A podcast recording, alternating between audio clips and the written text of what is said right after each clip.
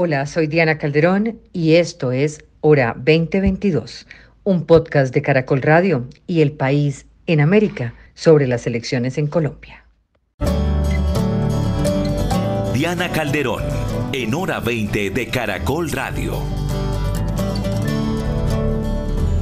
Bienvenidos hoy en Hora 20, un debate para analizar estos últimos días de la carrera por la presidencia de la República. Vamos a hablar de la decisión de no contratar una auditoría para las elecciones del próximo domingo, la determinación de Rodolfo Hernández de no asistir a más debates y los apoyos que siguen sumando figuras como Gustavo Petro y Federico Gutiérrez. Después una opinión de lo que significa para este y el próximo gobierno la designación de Colombia ya como aliado no OTAN en, eh, de Estados Unidos. Gracias por estar con nosotros, Paca Zuleta, directora de la Escuela de Gobierno de la Universidad de los Andes, abogada. Muy buenas noches. Muy buenas noches y muchísimas gracias por la invitación. Muy buenas noches a mis colegas, a Diana y a la audiencia de Hora 20. Muy bien, Paola Holguín, senadora de la República por el Centro Democrático. Gracias por acompañarnos, Paola. Un gusto tenerla con nosotros en Hora 20. Muchísimas gracias, doctora Diana, a todos los compañeros de panel y a todos los oyentes a esta hora. Juan Fernando Reyes Curi, representante de la Cámara por el Partido Liberal, ¿cómo le ha ido? Hola Diana, un saludo, muchas gracias por la invitación, un saludo a los oyentes y a mis compañeros de panel. Y también Eduardo Noriega, secretario general de la Alcaldía de Bogotá, abogado. Gracias Eduardo por acompañarnos. Buenas noches Diana, a ti, a toda la audiencia de Caracol y a los compañeros panelistas varios movimientos, adhesiones, cambios, decisiones que se producen a medida que se acerca la hora de las elecciones del 29 de mayo. El último hecho está relacionado con la decisión del Consejo Nacional Electoral esta tarde y el registrador de no contratar una firma internacional independiente para auditar las elecciones, con lo cual se buscaba tener una mayor transparencia de resultados. Lo que han dicho tanto los magistrados del CNE como la registraduría es que era inviable este proceso de contratación ante la falta de tiempo para estudiar la propuesta y cumplir con los requisitos de ley. En el anuncio también se hizo énfasis en que ya se encuentra contratada una auditoría, que es la firma MacGregor, y en la importancia de los testigos electorales, que según el registro van en 19.600, que habrían anunciado diferentes campañas. De otro lado, están los anuncios de distintas candidaturas. Rodolfo Hernández dijo que no acudirá a los debates para no presentarse un espectáculo, según él, de egos y ataques personales. También están los ataques y críticas que ha recibido Hernández desde el petrismo, pero al tiempo algunos coqueteos de no descartar posibles alianzas en segunda vuelta por parte de la campaña de Federico Gutiérrez. Desde ese sector hay otros anuncios, la llegada del candidato a la vicepresidencia retirado Luis Pérez, pero también el anuncio a cinco días de la votación no ha llegado todavía a la adhesión formal, digamos, del Centro Democrático y de Cambio Radical. Se ha confirmado una división en la Alianza Verde. Eh, luego de quedar en libertad, nuevas figuras han llegado a apoyar a Gustavo Petro, pero también una fuerza importante del partido anunció que apoyará a Rodolfo Hernández. Me gustaría una primera aproximación de ustedes, una lectura de estos últimos días de la campaña, los hechos que se están produciendo a la luz de la elección que está a punto de decidirse, qué implica el panorama actual de las elecciones, cómo entienden estos hechos que han tenido lugar en los últimos días.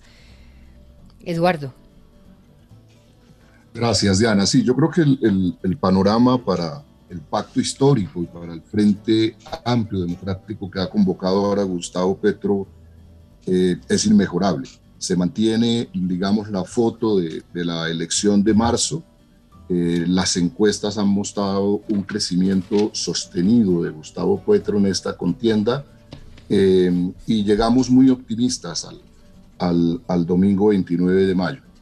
Eh, creemos que es posible el triunfo en primera vuelta, ganaremos en primera vuelta o en segunda vuelta, es lo que muestran las encuestas y el entusiasmo de los ciudadanos que han respaldado a Gustavo a lo largo y ancho del país. Eh, yo creo que la, contienda está en su, en su, recta final. No me parece grave que uno de los candidatos, Rodolfo Hernández, haya decidido no, no, participar en, en, los debates. Creo que no, que no hará falta. Eh, y me parece que estamos listos para enfrentar eh, con toda entereza, eh, toda determinación y entusiasmo esta recta eh, final. Muy grave la decisión de la registraduría del Consejo Nacional Electoral, el propio Consejo Nacional Electoral había solicitado esta auditoría internacional, lo hicieron los partidos, lo hicimos desde el pacto histórico y se hizo oportunamente. Desafortunadamente, y tal vez eh, no con sana intención, el gobierno se demoró en situar los recursos en la registraduría y a última hora eh, salen con el anuncio eh, de que no se va a contratar la auditoría internacional. Esto es grave.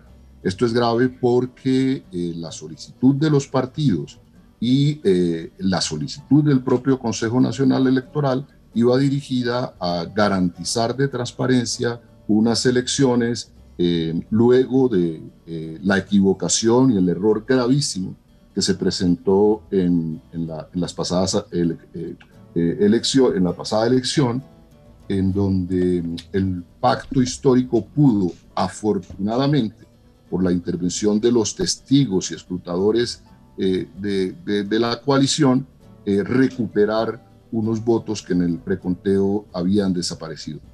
Eh, yo creo que esto es grave. El llamado que debemos hacer ahora es a que se permita la labor de los testigos, se apoye la labor de los testigos, que los testigos sean protegidos y su trabajo sea facilitado por la Policía Nacional y que los escrutadores también puedan cumplir su tarea. La registraduría deberá estar atenta a las reclamaciones que se presenten y a la vigilancia y control que se haga desde los partidos eh, políticos del proceso electoral.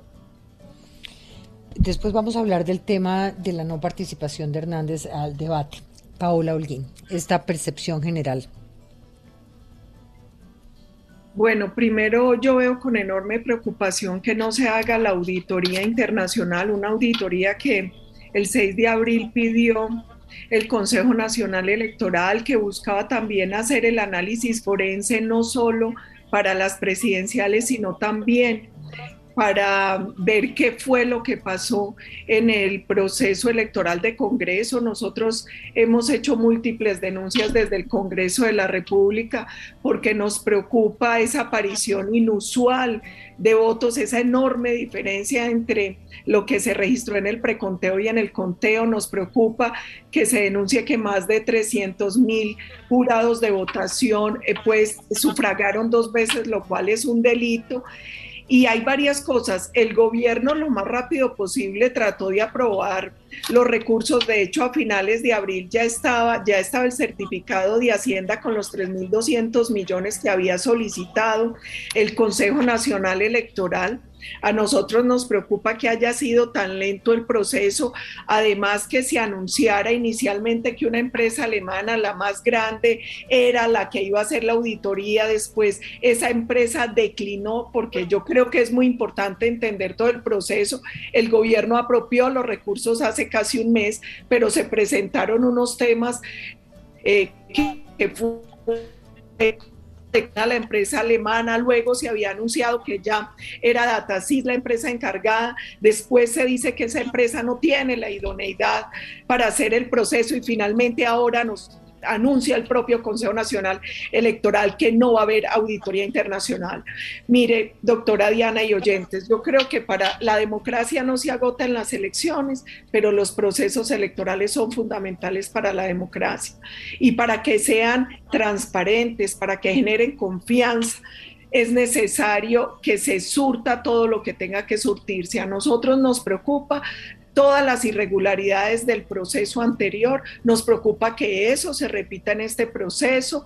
Nosotros eh, estamos pidiendo que se permita la inscripción del el mayor número de testigos electorales, porque también hay que decirlo, una cosa es le estoy perdiendo, le estoy perdiendo los que finalmente avalan Sí, le estoy perdiendo su, su sonido, si se acerca al micrófono poquito. Sí, doctora Diana, decía que un tema importante también es el de los testigos electorales y ahí no es tener en cuenta solamente cuántos testigos los partidos registran, sino cuántos terminan realmente avalados por la registraduría. Yo creo que eso es fundamental, dar muchas más garantías con el tema de los jurados que más de 300 mil votara dos veces, yo, yo creo que habla muy mal y exige además que se entablen los procesos judiciales frente a esos testigos. Entonces nosotros lo que estamos pidiendo y lo que yo creo que pedimos desde todos los sectores es que se den garantías de unas elecciones transparentes, donde se respete lo que van a decidir los ciudadanos en las urnas. Nosotros estamos convencidos de la victoria de Federico el domingo, pero es muy importante que este proceso tenga garantías y es muy importante también que los sectores respeten el resultado de las urnas, porque aquí se habla mucho de golpes de Estado y de un montón claro, de pero cosas. Lo que me preocupa, doctora Paola, es precisamente eso. Si, si hay una gran desconfianza, tanto por el sector que Eduardo Noriega representa en el caso de Petro, como en el caso suyo, que está en el otro sector, en el centro democrático. Si, esta desconfianza está planteada, ¿cómo pedir entonces confianza en el resultado? La manera de pedir confianza es relativamente sencilla. Primero, que se dé el proceso como se tiene que dar, con transparencia, que se ejerza con rigor la vigilancia para que los jurados voten una sola vez, como tienen que hacerlo por ley, que se permita y se acredite el mayor número de testigos electorales, eh, testigos electorales posible, que cada campaña pueda tener por lo menos un testigo por mesa, que se haga toda la auditoría necesaria. Mire, aquí nosotros lo que pedimos es que haya seriedad en el proceso. Es para, para los colombianos es muy difícil entender que lo que nunca había pasado en la historia es que fue una diferencia de más de un millón de votos entre el preconteo y el conteo. Eso no es serio. Tampoco es serio la manera en que se llenaron los C14. ¿Qué estamos pidiendo? Hagamos con toda serenidad con toda seriedad y transparencia el proceso, que después no nos sorprendan apareciendo votos mágicamente, además contra toda estadística, la mayoría para un solo partido. Yo creo que aquí nosotros lo que pedimos es rigor, transparencia, porque si no va a ser muy difícil que las campañas y los partidos puedan tener tranquilidad con el resultado. Claro. Paca Zuleta, ¿qué tan necesaria era esta auditoría si la registraduría dice que tenía contratado a MacGregor? Incluso la Procuraduría alertaba de que el proceso debía ser diferente a la firma ya contratada. ¿Era un riesgo hacer esa contratación en estos tiempos o han debido hacerlo? La verdad yo creo que lo primero que uno tiene que hacer cuando va a contratar cualquier cosa, siendo el Estado, eh, porque se está gastando la plata de los contribuyentes, es entender bien cuál es la necesidad.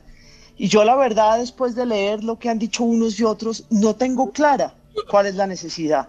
Yo no he visto que haya, que quien tiene que contratar haya establecido con claridad qué tenía que contratar, qué se buscaba, cuál era la necesidad que se tenía que satisfacer. Pero si la solicitud es del 6 de abril y las elecciones son eh, eh, este sábado, este domingo, perdón, obviamente no hay tiempo para hacer una contratación eh, juiciosa, para hacer una definición de cuál es la necesidad, para estar seguro de que se le, digamos, de que el Estado le pide a los oferentes unas, una, una propuesta económica sólida, unos requerimientos técnicos sólidos. A mí que me preocupa de todo esto, que yo veo que hay una falta de mirada eh, y me preocupa muchísimo que es una falta de mirada de quienes se hacen elegir, de cómo funciona el proceso electoral y qué es lo que necesitamos del proceso electoral, qué necesitamos de miradas juiciosas del proceso electoral. Yo no tengo claro qué es lo que hay que auditar. Si lo que hay que auditar es el preconteo, creo que no necesitamos una auditoría. Yo creo que lo que necesitamos son los testigos electorales que hicieron valer sus, sus reclamos en las elecciones pasadas la gente puede estar de acuerdo o no estar de acuerdo, pero lo cierto es que dijeron aquí hay unas fallas, los E14 no se, no se diligenciaron bien, hubo un error en el diseño del tarjetón y la gente lo miró. Eh, la gente puede estar de acuerdo o en desacuerdo con el resultado, pero lo cierto es que esos testigos electorales hicieron valer su posición y hubo una, una, una revisión en el escrutinio.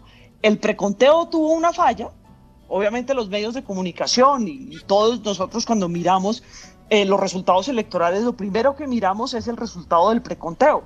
Después se hace el escrutinio y si hay una falla, si la gente ve una falla en el preconteo, pues lo hace, lo hace, hace valer su, su reclamo en, en el escrutinio. Pero yo creo que también hay que tener en cuenta la gran diferencia que es la elección de Congreso a la elección de presidente. Eh, en la elección de Congreso teníamos unos tarjetones que son difíciles, con unos C14 complejos, porque teníamos que, hay, muchísima información que recaudar en, en, un tarjetón de Senado o un tarjetón de Cámara. Y además estaban las, las consultas. En el caso en el caso de las, de las elecciones presidenciales es mucho más fácil. Es un tarjetón donde uno hace una X en una persona. Y yo creo que eh, a mí lo que me preocupa es haber invertido tanto tiempo eh, y tanta legitimidad del proceso electoral colombiano, hablando de una auditoría que los tiempos hacían que era imposible hacer una contratación seria. Eh, y si nosotros queremos elecciones, lo primero que tenemos que tener claro es que las elecciones tienen que ser en fechas ciertas. Y ponernos a hablar de este tipo de procesos y ponerle a la, a la, digamos, las elecciones tienen que ser ciertas, oportunas, en unas fechas comprometidas, con unos tiempos comprometidos. Y ponernos a, hablar de procesos de contratación, que evidentemente no vamos a alcanzar a hacer, creo que le quita muchísima legitimidad a las elecciones colombianas. Y me parece que eso es grave eh, porque sí tenemos otros mecanismos para revisar esas elecciones eh, y generar un poco más de confianza en las, en las instituciones. Juan Fernando Reyes Curi. Bueno, Diana, lo primero es que eh, claramente el proceso electoral no solamente debe ser transparente, sino que debe parecer transparente. Entonces digamos que aquí eh, el registrador, los organismos electorales en Colombia tienen que dar todas las garantías a todos los partidos políticos para que haya total tranquilidad. Y las garantías son eh, el, software, las garantías son los testigos electorales. Sí, hay una serie de garantías que además están establecidas en la norma, que a propósito es una norma vieja que intentamos cambiar en el Congreso y que la Corte eh, declaró inconstitucional y que debe actualizarse claramente. Pero deben darse sin duda todas las garantías. Pero ese cuento, de, y a mí me parece peligroso, de, los dos extremos, de estar diciendo que, eh, pues que hay que desconfiar del sistema electoral, pues me parece peligroso para las instituciones. Eso, eh, estamos a un paso de que pues, llegue un, populista eh, permanentemente nosotros insistiendo y acabando con las instituciones. Eso no es sano. Hay que hacer las advertencias, por supuesto. hay que decir lo que no está bien, pero insistir permanentemente de un lado y del otro, como yo lo he estado escuchando, tanto por decirlo de alguna manera, la derecha o la izquierda, pues me parece francamente peligroso para las instituciones democráticas. Los que creemos en la democracia, los que somos demócratas, nos da mucho temor eh, estar escuchando permanentemente esa desconfianza en las instituciones, porque fácilmente ese es el camino en el que llegan más fácil los populistas al poder. A mí me gustaría eh, preguntarles un poco, eh, porque ayer decía Alfonso Prada que el pacto histórico tendrá 100.000 testigos. O sea, hasta el momento van 19.000, 15.000 de ellos del pacto histórico. El plazo vence el sábado. ¿Cómo ven el proceso? ¿Cómo hacer para que no solamente sean los del pacto histórico, sino Esperanza, el equipo Colombia, la campaña de Federico tenga testigos en las mesas de votación y vigilen el proceso, que sea para todos igual? Paula está pidiendo la palabra. Sí, que, perdón, yo había levantado la mano porque yo quiero hacer una claridad. La primera claridad es que la auditoría internacional no la pidieron, no la pidió específicamente un partido o el otro, una campaña u otra. Fue el Consejo Nacional Electoral el que dijo que era necesaria una revisión forense y fueron muy claros en que se tenía que hacer una revisión de los sistemas informativos y de los procesos operativos. Entonces yo quiero dejar claro también eso, que fue el propio Consejo Nacional el que dijo que era necesaria la auditoría y fue específico en sobre qué temas tenía que hacer la auditoría y además el propio presidente del Consejo Nacional Electoral fue el que dijo que se tenía que hacer todo el análisis forense y la auditoría sobre las de Congreso y las de presidencia. Yo creo que esa salvedad es muy importante. Y también decir que gracias al trabajo juicioso de los testigos, mi partido, por ejemplo, eh, presentó quejas sobre más de 70 mil mesas donde se presentaron inconsistencias. En un momento se pidió el reconteo de votos, pero no lo aceptaron. Luego, vía judicial, parece que va a tener que hacerse sobre las elecciones de Congreso, pero yo quiero hacer ahí claridad sobre eso. Y es que fue el propio Consejo Nacional Electoral el que dijo que era necesaria la auditoría internacional y que fueron ellos mismos los que establecieron que la auditoría debía hacerse para revisar de manera profunda el sistema, los sistemas procesos operativos. Yo quería hacer esa salvedad. Y frente a la pregunta que usted hacía, doctora Diana, yo creo que hay varias cosas. La primera es aún no se ha cerrado el plazo y yo estoy segura que las campañas todas van a hacer lo posible para garantizar inscribir más de 100 mil testigos para poder tener un testigo por mes. ¿Qué es lo importante? Que de manera transparente y eficiente la registraduría acredite esos testigos, porque de nada sirve que los partidos hagamos el esfuerzo, capacitemos las personas si finalmente pueden no terminar siendo acreditadas por la registraduría para poder participar en todo el proceso electoral. Entonces yo creo que es tan importante el esfuerzo que hacen las campañas como la responsabilidad que tiene la registraduría para acreditarlas a tiempo y permitir que de verdad las campañas puedan tener los testigos necesarios para cubrir sí. Seguimos teniendo, voy a pedirle a nuestra productora que nos ayude con su llamada para ver por qué se está cortando la, un poquito la comunicación. Eduardo pedía la palabra. Sí, Diana, yo, quiero hacer dos precisiones sobre las, las últimas intervenciones. en primer lugar, en el Consejo Nacional Electoral, eso no es un secreto para nadie, hay mayoría de los partidos del gobierno, los partidos de coalición del gobierno. Y el registrador también eh, surge de esas coaliciones. Eh, por eso la preocupación del, pacto histórico es sana. En la, ocasión anterior, en la elección de marzo, em, el, error gigantesco que se cometió en el proceso de conteo fue advertido por nosotros de manera oportuna. Le hago, le hago solamente un paréntesis. Eh, usted dice que todos son parte del gobierno, que estaría llamado pues a haber garantizado esta contratación y esta transparencia y esta auditoría. Pero resulta que el partido de gobierno del cual, al cual pertenece Pablo Alguín tiene la misma preocupación que usted. Sí, sí, pero yo no sé hasta qué, hasta qué punto es sincera esa preocupación. Nosotros ya tenemos un resultado en marzo que nos fue adverso, si no es por la oportuna intervención de nuestros testigos y de nuestros escrutadores, se desaparecen los votos que nos representaban cuatro curules en, en el Senado, en 29 mil meses, eh, por ese error que nosotros advertimos oportunamente. Y ese error es claro. Luego el partido de gobierno, eh, y el por solicitud del presidente Uribe y el presidente de la República, iban a hacer una locura. Decidieron que había que recontar todos los votos, hacer un proceso de recuento general. Eso era una irresponsabilidad mayúscula y el registrador también salió a anunciarla. Por supuesto que a nosotros estas decisiones en cabeza del gobierno nos preocupan mucho.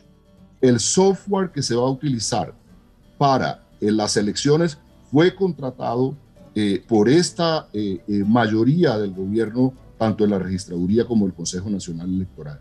Y por eso es importante una auditoría internacional. Yo no comparto con, Paca Zuleta que en este tema tan medular para la democracia apliquemos la misma tabla de análisis de cualquier proceso de contratación.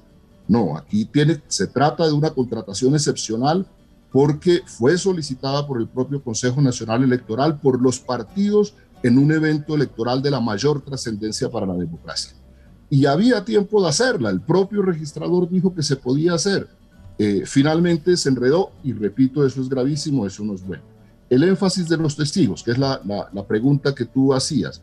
Nosotros en el pacto histórico vamos a estamos ya en un proceso de cargue de toda la información, de cargar toda la información en el software de la registraduría a nivel territorial, a nivel municipal, de toda la base de testigos y esperamos concluirlo eh, de manera oportuna. Esperamos eficiencia ahí en ese, en ese proceso. Y luego esperamos totales garantías para que estos testigos cumplan con esa función pública de vigilancia y control electoral desde las 7 de la mañana hasta la hasta la terminación del proceso. Eh, creo que eso, creo que eso es lo que, lo que nos da ahora eh, garantía frente al riesgo de que se vuelva a cometer un error que curiosamente solo afectaba al pacto histórico como en la elección de marzo, eh, o que en el software de consolidación ocurra un fraude. Ya en el pasado lo hemos tenido, las, las múltiples demandas que se han ganado ante el Consejo de Estado así lo demuestran y entonces claro que, estamos preocupados por eso. Paca, pedía usted la palabra. Gracias, Diana.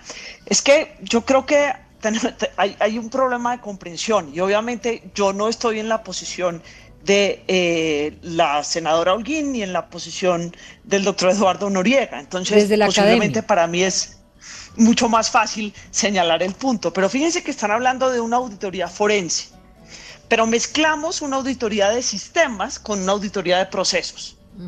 Y a mí eso es lo que me preocupa.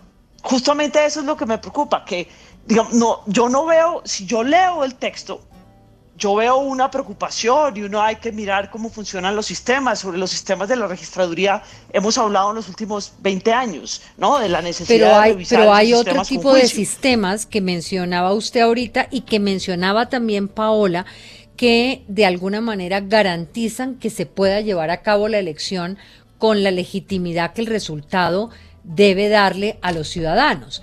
Y es sobre eso que en este momento hay que insistir y hay que lograr que se solucione. Uno de esos es los testigos electorales. Es exactamente ese punto. hoy tenemos que dar por superado un, un ejercicio de contratación que no se dio y sobre el cual me imagino que habrá investigaciones pertinentes en el, en el escenario, digamos, posterior. Pero de cara al domingo, tenemos una serie de herramientas en la institucionalidad electoral que debe funcionar y que debe garantizar que ese resultado, para el lado que sea, sea legítimo. Completamente de acuerdo. Y creo que además eh, el doctor Noriega decía que ellos, a ellos se les perdieron unos votos en el preconteo. Parece que eso tuvo que ver con el diseño de los, de los documentos, eh, pero fueron, fueron capaces, tuvieron la oportunidad de reclamarlo. Entonces yo lo que quiero señalar es que la institucionalidad colombiana es lo suficientemente robusta para que haya podido decir, por favor, necesitamos recontar estos votos donde nosotros vemos una diferencia entre lo que dijeron nuestros testigos electorales y lo que ustedes registraron en estos C14. Y se logró. Entonces yo lo que creo es que tenemos que subrayar que nuestra institucionalidad si es suficiente, si tenemos, tenemos una, una, una, una figura como el testigo electoral, tenemos que aprovecharla los partidos políticos tienen que hacer la tarea de asegurar tener testigos electorales y hacer la vigilancia adecuada para, para garantizar que ese preconteo eh, que ellos hagan coincida con el del escrutinio. Ahora, eh, hablemos, pasemos al tema, eh, al otro tema, digamos. Aquí tenemos todo el tema de la institucionalidad electoral, pero luego hay una ciudadanía que en estos días, por más larga que haya sido la campaña, pues tiene que tomar una decisión sobre su voto. Algunos ya la tienen tomada, pero hay un porcentaje de indecisos que no la tiene tomada. Y quienes la tienen tomada requieren tener una claridad sobre cuál es la visión de país eh, que van a votar, en el cual quieren vivir. Frente a eso, el candidato Rodolfo Hernández hoy dice que no va a asistir más a debates, que estos debates eh, son básicamente un encuentro de egos. Esto, esto es producto de su propio discurso, es una estrategia para sumar, es que se siente que ya logró el porcentaje que quería. Eduardo, usted decía ahorita que no le parecía grave. ¿Por qué no le parece grave que vaya a los debates? Eh, Petro había dejado de ir a los debates y asumió que va a los debates. Ayer estuvo en un debate, el jueves estará en el debate de Prisa Media con nosotros. ¿Por qué no le parece serio, no le parece grave que no vaya Rodolfo Hernández? Yo creo, que no hará falta. Él no es que ah, estuviese aportando mucho en los debates con sus propuestas y sus análisis de país. Entonces a mí lo que me parece es que no va a hacer falta en los debates. Y yo creo que los debates tienen... Pero fíjese que ahí tiene usted un punto, tiene un punto, o digamos, si en su opinión no estaba aportando nada a los debates de país, ¿no debería el país conocer que es una persona que no tiene nada que decir, en su opinión? O sea, eh, no son los debates el escenario para que la ciudadanía mida realmente a ese que aspira a gobernar. Tal vez eso, eh, eh, eso es lo que se evidencia con su decisión de no ir. En el caso de Gustavo Petro coincidió eh, con la decisión de él de ir a los territorios, de, estar con la gente. En la mayoría de los debates en que él no asistió, eh, pues tenía una agenda a la cual él le quiso dar prioridad. Eh, y realmente uno mira las mediciones Diana luego de los debates y puede valorar en la campaña si estos debates le están aportando o no al candidato. y entonces sobre eso tomar una decisión de ir o no a los debates o privilegiar, darle más importancia al trabajo territorial. Ahora esta semana, digamos, ya no tenemos ese trabajo territorial en plaza pública. Se continúa con la campaña muy intensa en, sitios cerrados, lo, está haciendo el candidato Gustavo Petro, pero hay espacio para ir a los debates. Y decía, los debates tienen una doble dimensión. Un tema de responsabilidad, eh, que digamos es el aspecto que satisfacen los medios de comunicación con el ciudadano. el ciudadano tiene derecho a conocer las propuestas, los planteamientos, las discusiones, las fortalezas y las debilidades de los candidatos y yo creo que eso se logra bien a través de los debates y por eso a nosotros nos merecen todo, todo el respeto. Eh, Gustavo Petro eh, ha estado eh, en toda su campaña explicando sus propuestas y lo ha hecho de manera extensa, de manera detallada, de manera sustentada. Eh, en los debates hace lo propio y yo creo, repito, que los debates tienen esa fortaleza. Es bueno que los ciudadanos conozcan los argumentos de los, de los, de los candidatos, que eliminen los miedos que generan las otras campañas eh, eh, en relación con sus propuestas y, es el escenario en donde tienen la oportunidad de aclarar cuáles son, en el caso de Gustavo Petro, esos cambios profundos que él le, le plantea al país y que, que le han ganado el respaldo eh, ciudadano mayoritario con el que hoy cuenta. Reyes Curi. Diana, sin duda los debates para, en, una, en una democracia son, son muy importantes en el debate político, pero lo que ocurre y es lo que recomiendan muchos estratégicas, yo, eh, muchos estrategas que que he hecho política, es que cuando los candidatos van arriba, eh, esos debates a veces se prestan, no, es, no es quién salga mejor, sino quién la embarre menos. Entonces, a veces lo que recomiendan es a los candidatos que van, que van muy arriba o que van subiendo, oiga, mejor usted no vaya a ese debate porque la puede embarrar y puede, y puede bajar. Tal vez eso es lo que le han sugerido o le han recomendado eh, a Rodolfo, que también ha ido a otros debates, pero que ahora pues ha tomado la decisión y ya lo hizo pública de no ir, tal vez, tal vez por, por, por, esa, por ese miedo que puede darle de no, de no embarrarla. Y eso, insisto, es lo que recomiendan. Gustavo Petro también dejó de ir a, dejó de ir a varios debates. Seguramente, no sé si sea por esa misma razón, pero insisto que muchos siempre en, esto, en estas discusiones políticas y, en, y, los estrategas eso es, lo que, eso es lo que recomiendan. Y claramente lo que yo sí veo, Diana, es, y lo que muestran las encuestas y uno escucha en la calle, es que eh, Rodolfo, eh, Rodolfo Hernández viene subiendo. Él, está enfocado en un discurso anticorrupción y parece que a mucha gente eso le ha venido, le ha, ido calando y lo ha hecho eh, subir en las encuestas. Eso se ha visto, y no solamente en las encuestas, insisto, en la calle, eso se ha visto en los últimos ocho días, que hay un repunte importante, significativo de Rodolfo Hernández, que yo no sé si le va a alcanzar para ganar para pasar a segunda vuelta, pero que viene subiendo, pues eso es una realidad que no, hay, que no podemos desconocer. Voy a hacer una pausa, ya regreso con ustedes.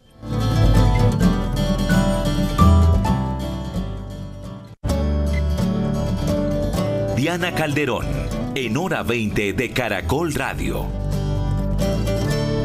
Regresamos en hora 20 con Paola Holguín, Juan Fernando Reyes Curi, Eduardo Noriega y Paca Zuleta, hablando un poco sobre el valor de los debates, sobre esta posición de Rodolfo Hernández de no ir a los debates. Ya hemos escuchado las posiciones de Eduardo y Juan Fernando. Paola, Paca, ¿qué opinan? Eh, bueno, primero una pequeña aclaración al doctor Noriega. Créame que es suficientemente seria nuestra preocupación, sobre todo cuando por arte de magia le aparecen a un solo partido cinco curules al Senado. Créame además que ese es un tema atípico en, los, en las elecciones históricas que ha tenido Colombia en su historia republicana. Yo creo que la asistencia a los debates en una democracia es muy importante y yo no descalifico a ningún candidato. Yo creo que los colombianos tienen la necesidad y el derecho de escuchar todas las voces. De eso se trata la democracia. Por eso lamenté tanto cuando el candidato Petro no fue a tantos debates y ahora que Rodolfo Hernández decide no asistir, porque finalmente los debates le permiten a los ciudadanos conocer cuáles son las propuestas, qué piensan, cómo actúan eh, bajo presión. Muchas veces los distintos candidatos. Entonces yo siento que en una democracia es muy importante. Yo lamento que, como decía ahora el doctor Juan Fernando, pues muchas veces es un tema de estratega políticos, decirle a ciertos candidatos que no se presenten a los debates, eh, a veces porque tienen miedo a que se evidencie su desconocimiento sobre los temas o porque no tienen el carácter y a veces eh, su, mal carácter sale a flote, en fin. Pero yo siento que en una democracia los debates son importantes, enriquecen, le ayudan a los ciudadanos a conocer los puntos de vista y las, las propuestas. Y a mí sí me parece lamentable que el doctor Rodolfo no quiera ir a debates ahora. Yo estoy tranquila porque a un candidato como Federico le ayudan mucho los debates, porque es un hombre tranquilo, es un hombre sin odio, es un hombre que tiende puentes, con unas propuestas sensatas, con un muy, muy bonito eh, programa de gobierno. Entonces, bueno, esperemos que los colombianos puedan tomar este domingo la mejor decisión. ¿Por qué no, no, nunca se hizo, Paola, formal el apoyo a ningún candidato a la presidencia? El partido anunció una encuesta interna con militantes, discusiones, un grupo de cinco integrantes del partido que se reunirían con las bases, pero a cinco días de la elección no se conoce, no van a llegar formalmente unidos, digamos, el Centro Democrático a la campaña de Federico Gutiérrez antes de la elección. Yo tengo que reconocer algo y es que los procesos internos en mi partido siempre son un poco difíciles, siempre son un poco complejos. Nosotros nos llamamos Centro Democrático justamente por, por esa vocación democrática y a veces nuestros debates internos son interminables.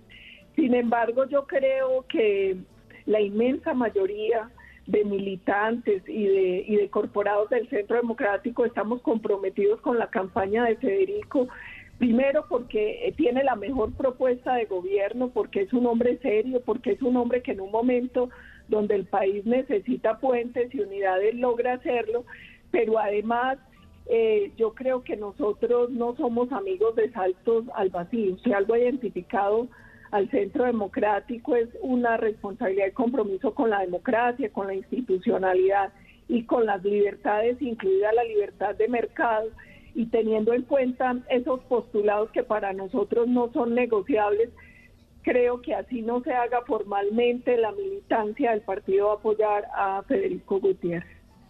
Paca, sobre el tema de los debates.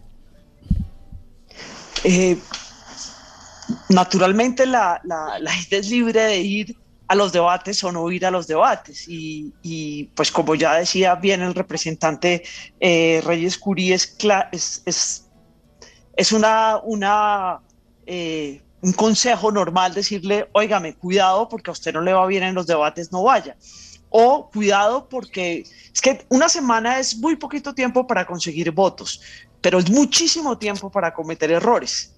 Eh, y un error en un debate puede costar mucho, puede costar muchísimo en términos de votación. Entonces yo creo que es válido no ir. Y, digamos, es mm. el debate, a mí los debates me gustan mucho. Los debates, los debates más allá de la discusión sobre, sobre los programas, los debates nos permiten ver el talante democrático que tienen los candidatos. Nos permiten ver qué tanto respetan al otro, qué tan modestos son, qué tanto pueden conversar con los demás, qué tanto entienden que la democracia se trata de hacer acuerdos, eh, de hacer acuerdos entre distintos entre personas que están en orillas distintas, que no hay dos orillas, sino hay muchísimas orillas. Eh, y yo creo que eso, eso lo permite ver muy claramente un debate. Entonces, a mí me da lástima que, que, uno de los candidatos no esté yendo a los debates esta semana, pero comprendo que, que esa sea su decisión. Eh, y, me parece que tiene estando yo con usted que me encantan los debates porque además creo que hay eh, maneras muy distintas lo que los debates nos ofrecen aburridos o no aburridos o lo que sea eh, hay digamos una serie de contenidos incluso no verbales y demás en los que uno puede analizar a ese candidato. Yo me pregunto eh, Rodolfo Hernández tomaría, digamos, la decisión, entre comillas, de no ir a los debates porque le va mal en los debates, porque no tiene mucho que decir, porque su contenido no es un contenido que permita la contrapregunta, lo que quiera. En los que ha estado, ha sido esa persona la que se ha dado a conocer. Ese que tiene una dificultad muy grande para eh, ir más allá de la frase efectiva, de la lucha contra los corruptos y tal, y ese que ha, que ha visto el país tendría, según las encuestas, hoy 20%. ¿Cómo se explica uno eso? O sea, si realmente el debate eh, lo que hace es mostrar a la persona, lograr conectar, lograr conquistar el voto, ¿por qué alguien con un desconocimiento de país, como el que ha demostrado Rodolfo Hernández, o con un problema por una investigación de corrupción, deja de ir a un debate cuando yendo a los debates le ha ido también?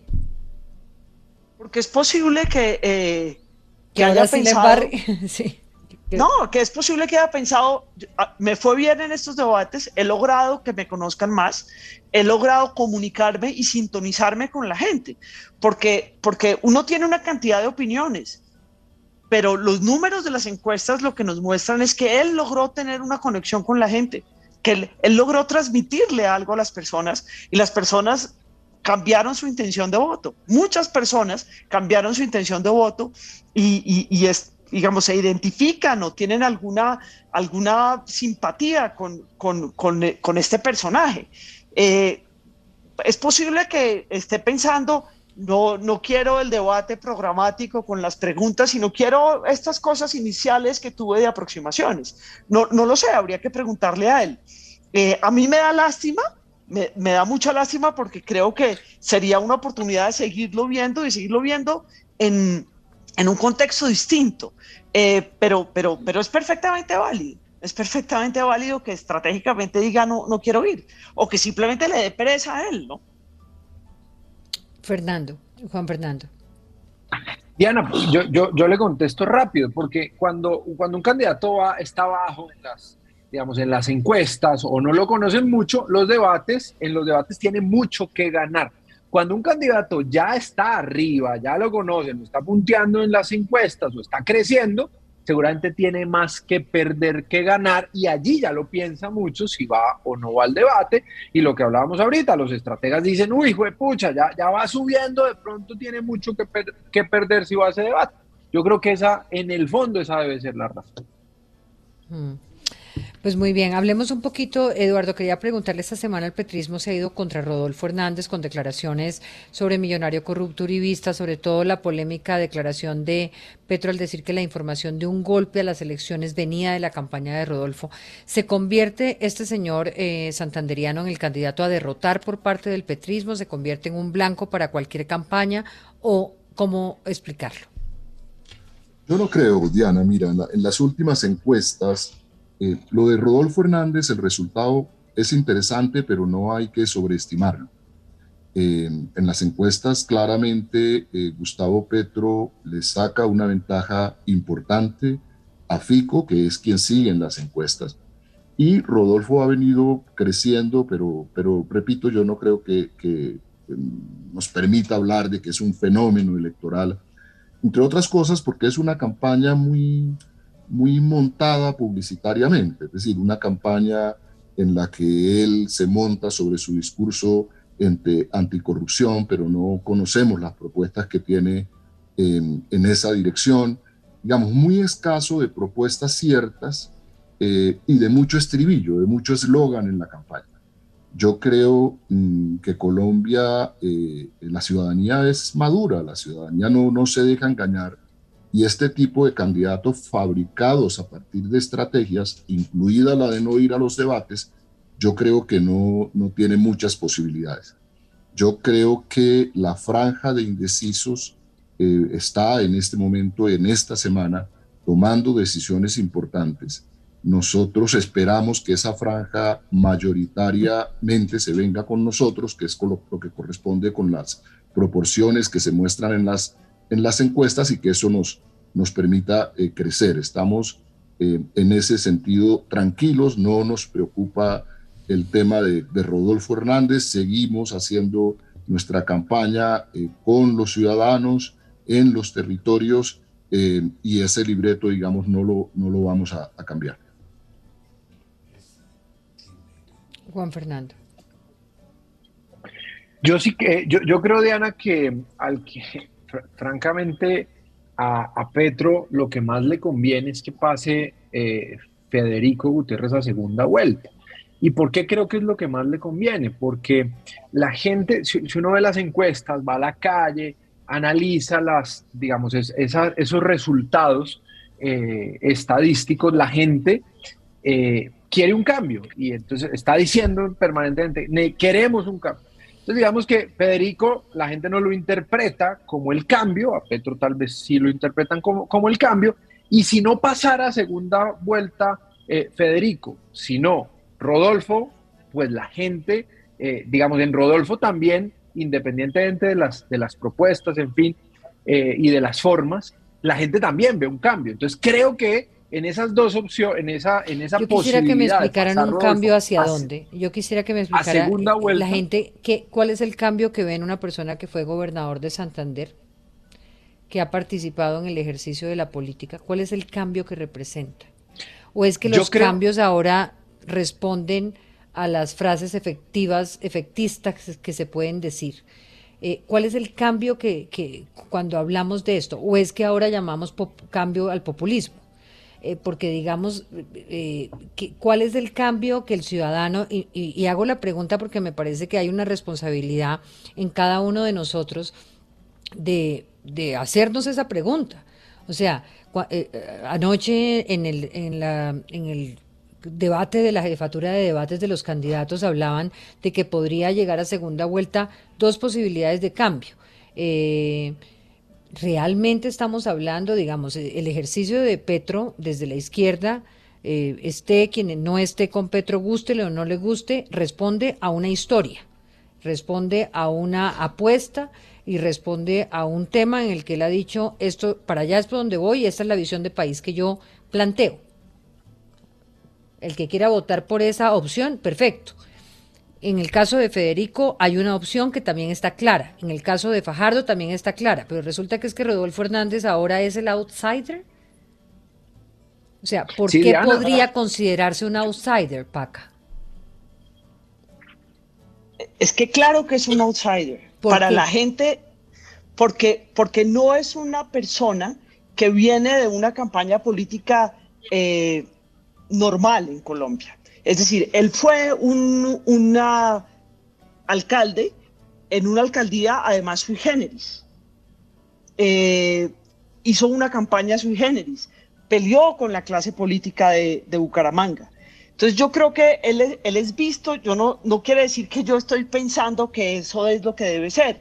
Lo que quiero decir es que si uno mira quiénes son las personas en las encuestas, quiénes son las personas, cuáles son las edades, en dónde están, que están pensando o que han manifestado eh, su interés de votar por Rodolfo Hernández son personas, hay muchos jóvenes, hay digamos, es muchas de las que me parece muy importante lo que usted, eh, me parece muy importante su explicación y por eso lo pregunto, porque quisiera entender, digamos, por qué alguien que eh, la forma como hace la política es lo que lo convierte en un outsider, aunque en el ejercicio real haya sido gobernador, tenga un, no, no, solamente tiene una investigación, tiene una imputación por corrupción, es una persona que además ha tenido un problema en el trato de género, o sea, todo su comportamiento responde a un ejercicio de política tradicional eh, que deberíamos todos rechazar en cualquier candidato, no solamente en Rodolfo Hernández, pero su forma de hacer política es lo que lo convierte en una alternativa de cambio. Porque yo, la, sensación que yo tengo es que la gente quiere algo distinto y algo distinto es algo distinto a la polarización. al discurso de usted es Petro y a usted nos da miedo, usted eh, es de derecha y entonces nos da miedo, y una cantidad de señalizaciones y de polarizaciones. El centro no logró, no logró recoger algo en el medio, o por lo menos eso es lo que muestran las encuestas. Y este señor eh, parece como alguien ofreciendo algo distinto a esa pelea. Eh, nosotros votamos siempre estamos tratando de, encontrar mucha racionalidad en nuestro voto, pero muchas de nuestras decisiones de voto no son, son racionales. emocionales. Claro, son Exactamente. Y, y si estamos aburridos de esa discusión, si estamos muy aburridos de esa discusión, pues este señor es un señor que está mostrando un camino distinto, que, está, que no está claro, que no sabemos a dónde lleva, que genera incertidumbres, pero la gente está un poco aburrida de esa pelea entre unos bandos y, busca y obviamente mi pregunta Paca va a, una preocupación fundamental que, a la que me lleva digamos el cubrimiento de todo este proceso hasta el día de hoy es cómo, cómo desinstitucionalizamos cada vez más lo que deberíamos fortalecer entonces, cómo incluso desde nuestra, nuestro ejercicio profesional, desde donde sea, entonces no queremos partidos y tenemos la generalización de los partidos, pero no hay ninguna posibilidad de transformación interna de los partidos políticos,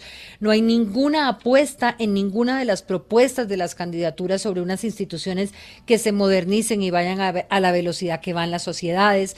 O sea, vamos totalmente al contrario. Entonces, ¿estamos es alimentando eso? Y yo creo que este tipo de campañas, eh, que digamos, donde no hay una idea por el respeto al otro y por el fortalecimiento de la democracia, nos generan esos problemas.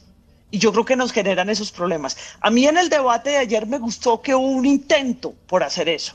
Uno de los candidatos hizo un intento y a mí me parece que, que fue muy importante que fue muy importante tratar de hacer en atento un momentico. Esto es para que conversemos. Esta es, esta es una elección para que tomemos una decisión sobre para dónde vamos a ir, pero tenemos que ir todos y no unos.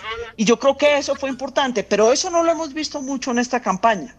Y eso es uno de los problemas donde yo creo que se meten este, este tipo de, de campañas que le hacen muchísimo daño a la institucionalidad. A mí no me cabe la menor duda que le hacen daño a la institucionalidad.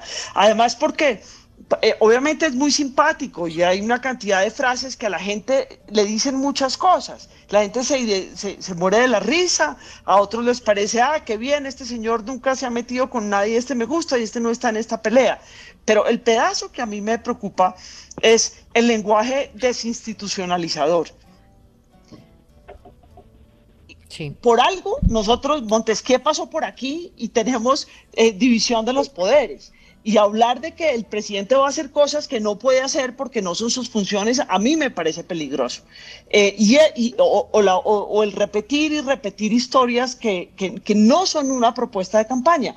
Pero lo que creo que es significativo es que eso está llegándole al corazón y a la cabeza y al estómago a los colombianos y ha habido un repunte muy importante y en será una, las Y será una gran jornada el domingo para ver realmente cuál ha sido el papel de las encuestas y toda esta discusión que tenemos realmente dónde está, ¿no? Paola, Eduardo, todos una última eh, propuesta, una última no, opinión. Acá yo quisiera que analicemos porque yo creo que esto tiene un tema muy de fondo. Yuval Harari en, en 2019 más o menos escribió un artículo que se llama Los cerebros hackeados votan. Y algo que no hemos entendido es que la revolución en las tecnologías de la información y el conocimiento biológico que existe hoy lleva la posibilidad de hackear el cerebro para llevarlo a la urna.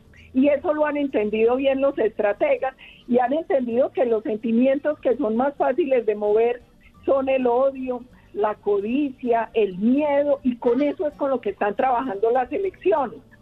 ¿Qué preocupación siente uno como ciudadano? Que eso no va a dar respuesta real a los problemas de Colombia. Y finalmente se puede llegar a unas decisiones eh, poco asertivas como las que vivieron en Chile o las que vivieron recientemente en Perú también.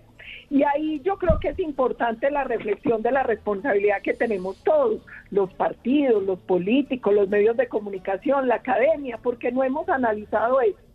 Sin embargo, yo creo que Colombia se, se salva y gana pico porque hace poco hizo un ejercicio muy interesante la Universidad FIT con varias universidades en el país que se llamaba Todos tenemos que hablar Colombia.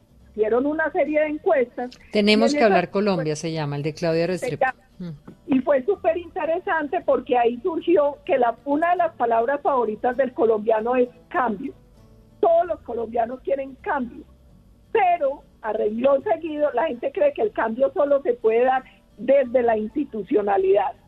¿Qué angustia siente uno? El colombiano común y corriente, la inmensa mayoría de colombianos sigue siendo institucional, sigue creyendo que la democracia es la vía y que son los partidos, los políticos, la academia los que pueden liderar el cambio. Sin embargo, aquí hay sectores que quieren cambio con tierra arrasada y con desinstitucionalización, diciendo que no sirven los partidos, que no sirve la fuerza pública, que no sirve el Congreso, que todos son unos ladrones, en fin.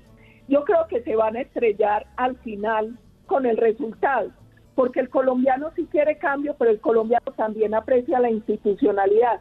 Y yo creo que una deuda que tenemos desde la academia, desde la política, desde los medios y desde todos los sectores es entender cómo va a ser la nueva realidad con el votante a partir de toda esta revolución tecnológica, a partir de todo este conocimiento del cerebro y de eso que dice Yuval Harari que es real y es que el cerebro se puede hackear para llevarlo a la urna. Y yo creo que ahí todavía no hemos hecho el análisis suficiente. Un minuto, Eduardo Noriega y Juan Fernando. Sí, yo, no, no, puedo entender que institucionalizar, respetar la institucionalidad sea mantener 20 años de hegemonía uribista. Yo creo que, que es todo lo contrario. Yo creo que sí estamos en un proceso de fortalecimiento de la democracia, Diana.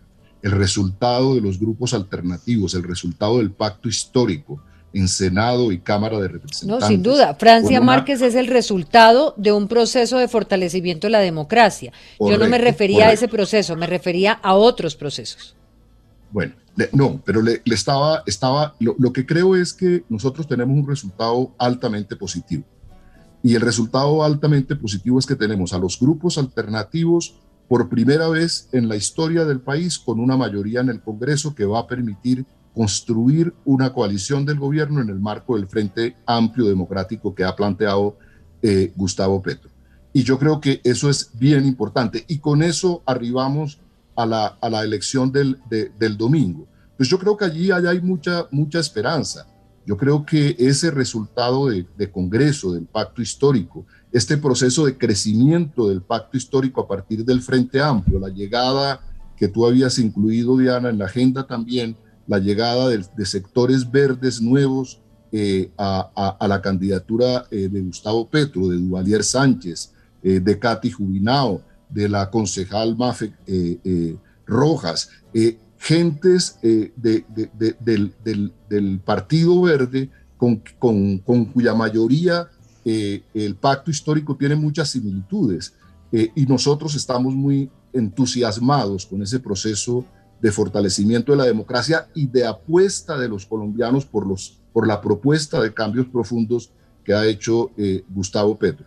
Yo creo que, que eso es importante eh, mi comentario en relación con el, como el tema de, institucionalización era por, por lo que decía Paola Holguín, no vamos ahora a decirle al país que la apuesta es más uribismo, no me parece que, que eso sea y que se Sí. No, eh, me da pena con todos, incluso los que tienen la mano levantada, porque me encantaría seguir, pero se me acabó el tiempo, son las 8.58, ustedes saben que a esta hora se acaba hora 20. Mañana volvemos. Eh, gracias, gracias a todos por estar, gracias por la argumentación desde las orillas que correspondan. Gracias Paca por las claridades y apostarle a esos testigos electorales de aquí al sábado, apostar a que, a que las herramientas de la institucionalidad electoral pues respondan de manera acertada en el resultado que, que toque el, el, el domingo, votar a conciencia, nada más hora 2022, la hora de las elecciones.